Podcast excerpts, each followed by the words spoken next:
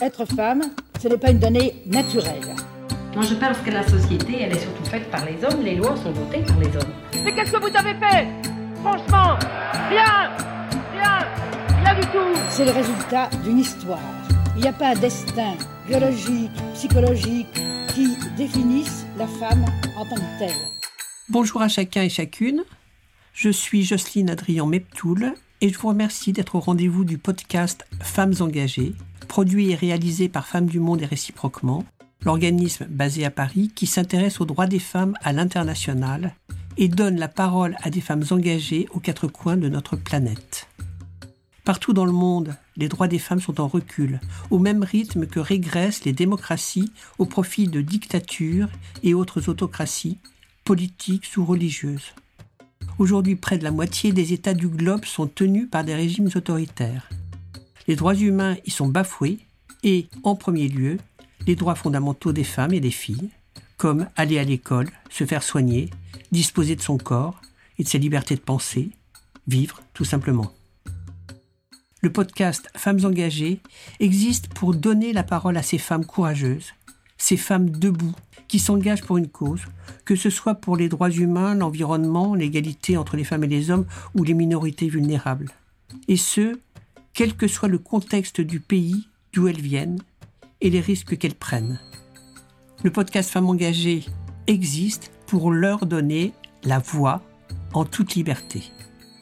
Elles vont d'abord nous raconter leur parcours professionnel, militant et personnel. Et ensuite, pour finir sur une note plus légère, elles répondront à un petit questionnaire de Proust revisité par Femmes du Monde et réciproquement. Aujourd'hui, notre femme engagée est la tanzanienne Robbie Samueli. Bonjour, chère Robbie, et merci beaucoup d'avoir accepté d'être interviewée dans ce podcast. Merci. Robbie, vous êtes militante, vous militez depuis plusieurs années contre les mutilations sexuelles et génitales au sein des communautés en Tanzanie. En 2017, vous avez fondé Hope for Girls and Women, Matumaini Kwa Basichana Ne Wanawake en Swahili. Mhm. Désolée pour la prononciation. Une association qui au quotidien accueille des jeunes filles et des jeunes femmes qui ont subi ces mutilations ou qui y ont échappé. Donc vous êtes déterminé à aider et protéger les jeunes filles de ces violences et vous avez créé des safe places, des sortes de refuges qui permettent à ces filles de continuer leurs études et de fuir ces pratiques. Vous dites, je voulais que les filles aient le soutien que je n'ai jamais eu pour dire non, qu'elles réalisent qu'elles peuvent avoir le contrôle de leur corps et de leur vie. C'est à vous. Thank you very much. My name is Robbie Samuel. Merci beaucoup. Je m'appelle Robbie. Je dirige l'organisation Hope for Girls and Women en Tanzanie. Je suis une survivante de mutilation sexuelle génitale et à la base, je suis professeure et également militante. À travers euh, l'organisation que je dirige, euh, on soutient et on protège les filles et les femmes qui sont des survivantes de mutilations sexuelles féminines et de violences. Et on fait du plaidoyer au sein des communautés pour que ces pratiques cessent. La situation euh, politique dans mon pays, la Tanzanie, est plutôt apaisée. On a une femme présidente, elle s'appelle Samia Suluhu. Et en tant que femme présidente, elle s'assure que la paix soit durable et que des progrès soient faits pour la Tanzanie. Le problème principal dans le domaine des violences basées sur le genre est les mutilations génitales féminines, qui sont inscrites dans les traditions et les coutumes, euh, tout comme l'est euh, les mariages d'enfants. On essaye euh, de faire changer les mentalités dans les communautés directement. Les traditions ont de nombreuses conséquences sur les droits des femmes, par exemple. Il y a beaucoup de femmes qui ne peuvent pas détenir de propriété, même si elles sont celles qui produisent. La situation économique en Tanzanie est complexe. La plupart des personnes dépendent de l'agriculture, mais comme vous le savez, on n'a plus assez d'eau à cause du changement climatique. On a de plus en plus de saisons sèches. Alors, euh, on doit faire en sorte que seules les bonnes traditions ne perdurent, euh, donc euh, pas les traditions qui sont liées aux violences faites aux filles et aux femmes. En tant que femme, j'observe des différences entre les femmes et les hommes. Je peux voir que les femmes souffrent plus que les hommes et on doit s'assurer euh, de stopper l'ensemble de ces violences. Mais les hommes ne subissent pas beaucoup de challenges comme nous. Ils souffrent, bien sûr, mais différemment.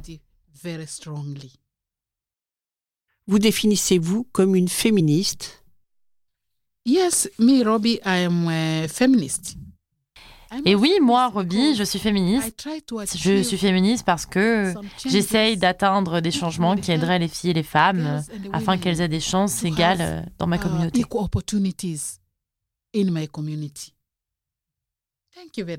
Merci beaucoup pour cette très synthétique mais très complète présentation.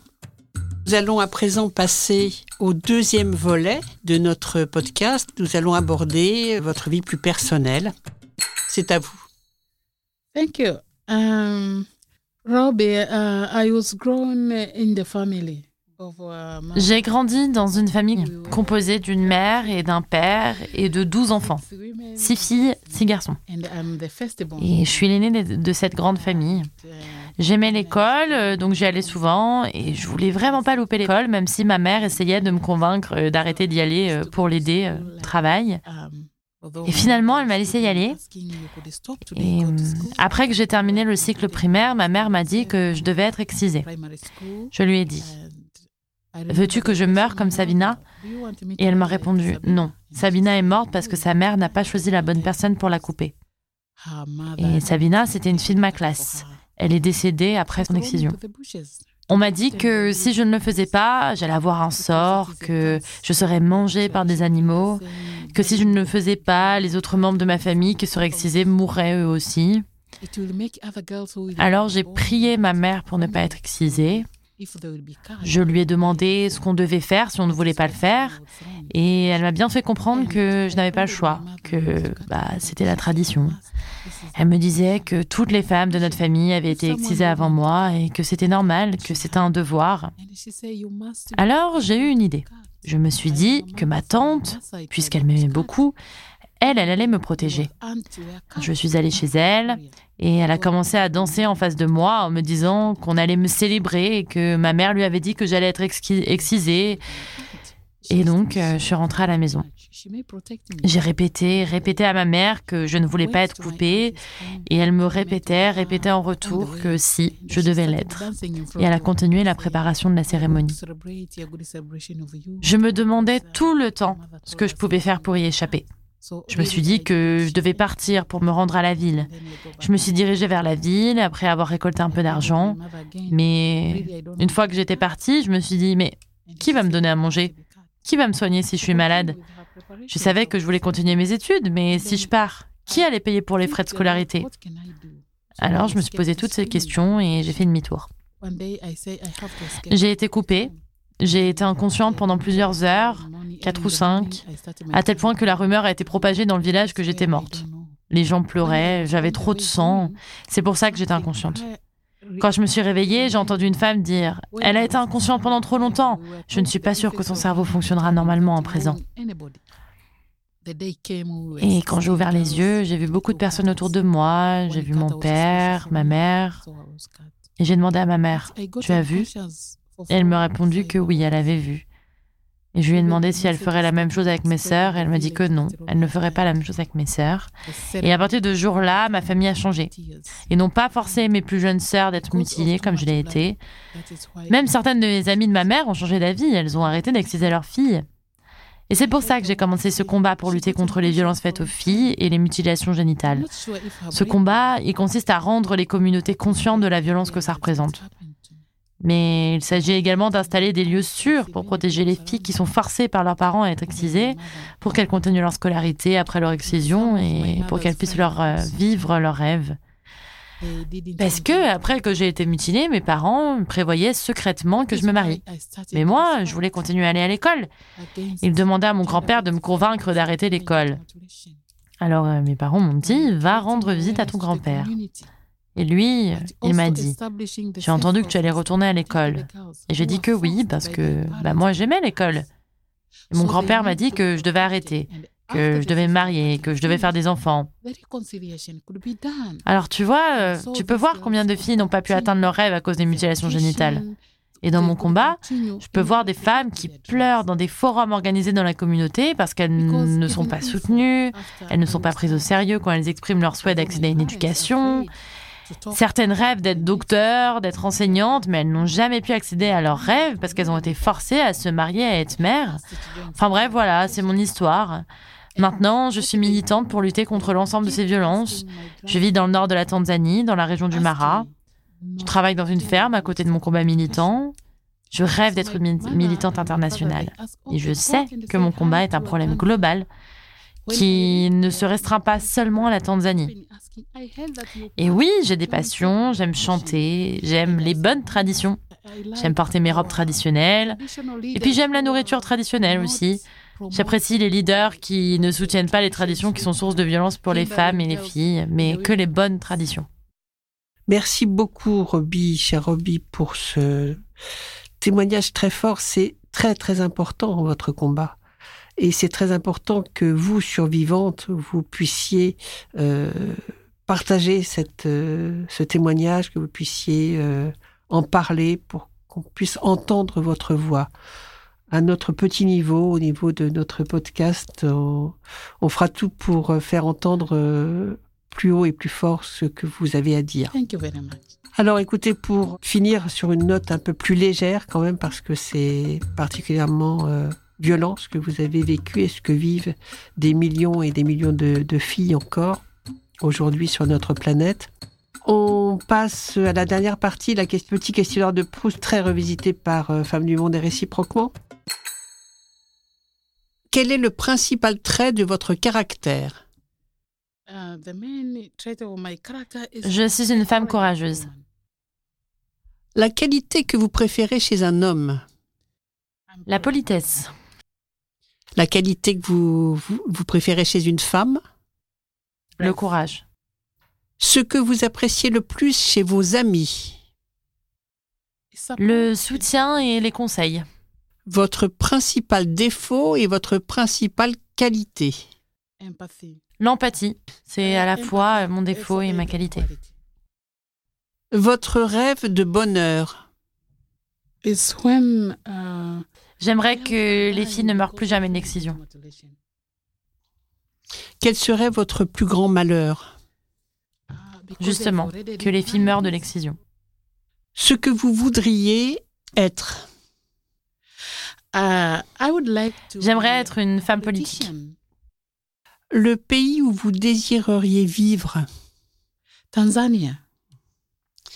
Quelle est votre couleur préférée? Le bleu est ma couleur préférée. Et la fleur que vous aimez La tulipe, L'oiseau que vous préférez le pan,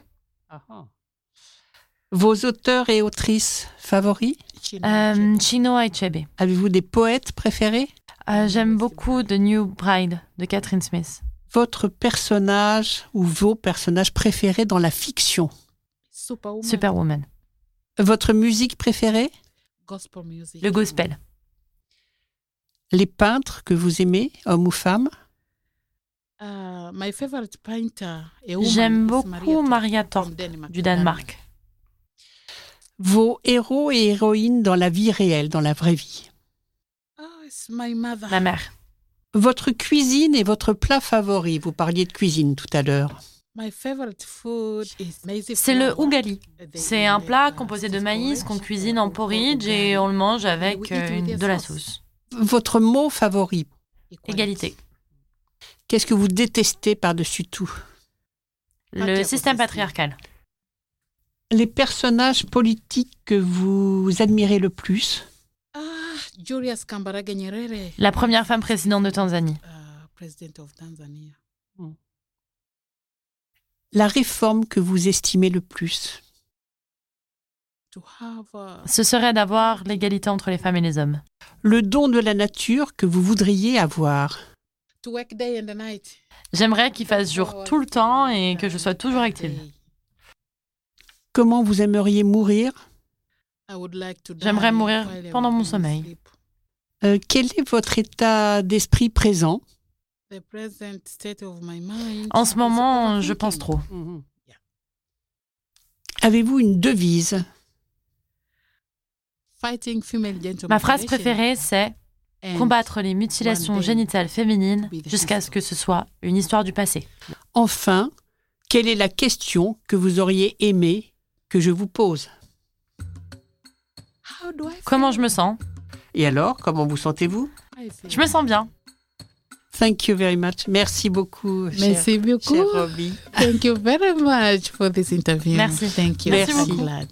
Vous venez d'entendre le podcast Femmes engagées, produit par Femmes du Monde et réciproquement, qui offre un micro aux femmes engagées partout dans le monde afin de faire entendre leur voix en toute liberté.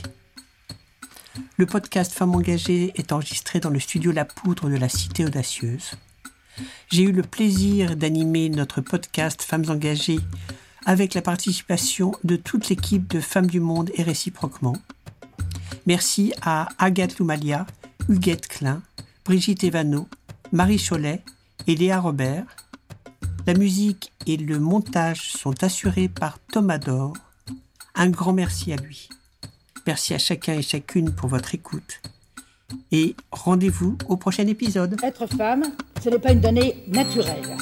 Moi, je pense que la société, elle est surtout faite par les hommes. Les lois sont votées par les hommes. Mais qu'est-ce que vous avez fait? Franchement, rien Rien C'est le résultat d'une histoire. Il n'y a pas un destin biologique, psychologique qui définisse la femme en tant que telle.